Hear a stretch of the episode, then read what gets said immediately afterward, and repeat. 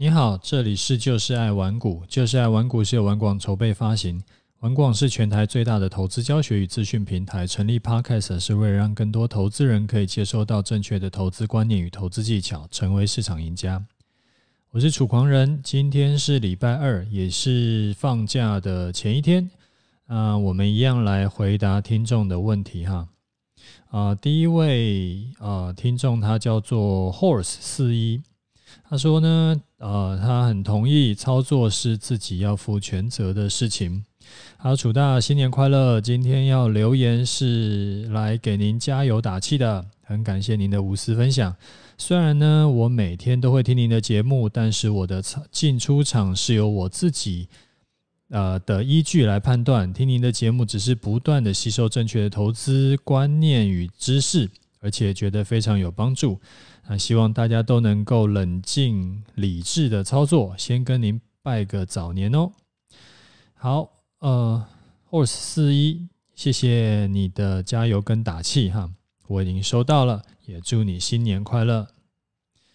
那另外呢是两位啊、两位听众，他们的问题很像，所以我就一起来一起来讲一下哈，嗯、他们是直接在呃私讯到我的 Facebook 上面啊，不约而同呢，大概都是问类似的这个问题哈。他问题大概是这样子，他说呢，他组了一个好比说半导体的投资组合啊，里面呢有十几档的半导体相关的股票。但是组好以后呢，发现有点靠背，为什么呢？因为他不知道怎么加减码。啊，如果说是要看月线进场，啊，每一档股票的月线都不一样，难不成要一档一档看吗？所以说想要问我啊，要怎么样加减码？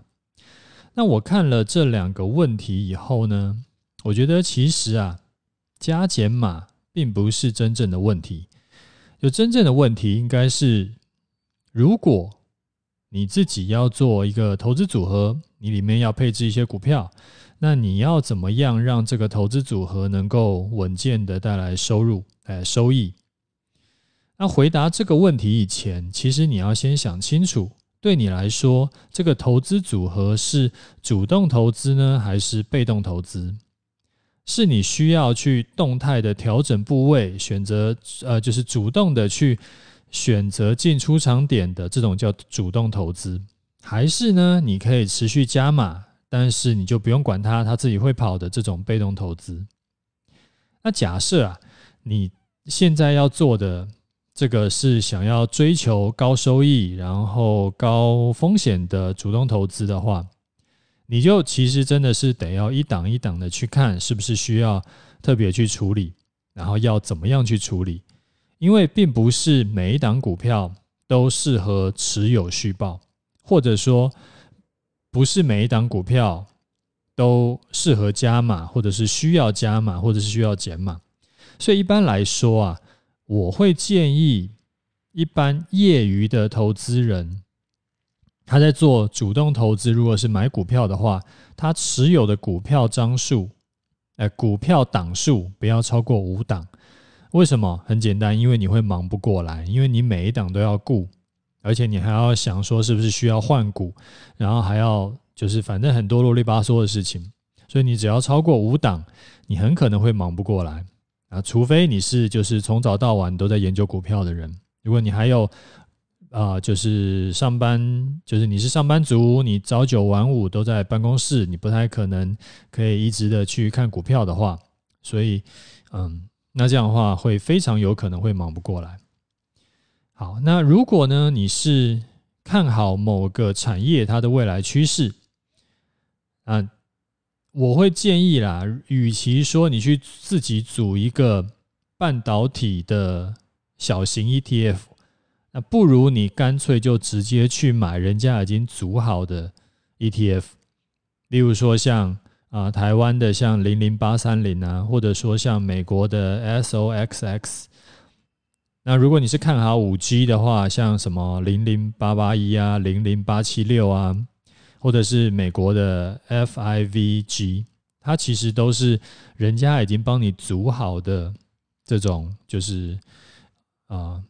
相关的这个产业，然后帮你就是已经帮你拼好了一些 ETF，它可能是按照这个产业的的权重，或者说它的市值，或者是什么原因，但是其实就是一篮子已经帮你弄好了啦。那这个呢，可以当做你的正规军，就是说你要放比较大的资金在这种就是一篮子股票里面，哎，就是其实一一档 ETF 里面。然后呢，你还可以另外再加码你看好的公司，例如说你买了零零八三零，就是主要是半导体相关的，那你另外可以再加买台积电，因为你觉得零零八三零里面的台积电这个还不够，因为你实在太看好台积电了，但是你又不想只压一档台积电，你觉得风险有点高，那你就可以这样做，就是。零零八三零就是里面除了台积电，它还有其他的半导体股票。但是你特别看好台积电，所以说你另外再买台积电。那这样子的话，你的持股其实说单纯也不是很单纯，因为里面 ETF 它里面就包含了很多股票。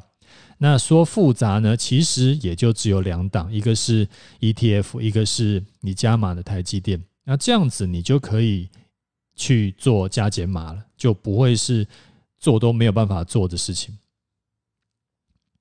好，那如果说你是有钱就加码的那一种，就是你你想要做的是被动投资，然后也没有预期说它的投报率要非常的高，那这样子的话，其实呢，我也不建议你自己去搞一个小的 ETF。为什么？因为很烦嘛，你要加码减码，其实都很烦，因为你要一档一档去买。就算你只有加码，你不用你不用卖，你也是要一档一档去买。因为如果说你的 ETF 里面有二十档，你要根据不同的股票的股价去设定每一种股票要买几张。就是说，你可能啊二十档里面呢，你可能总共你要丢啊随便讲，例如说一百万好了。那一百万里的话，你是你是要平均分配吗？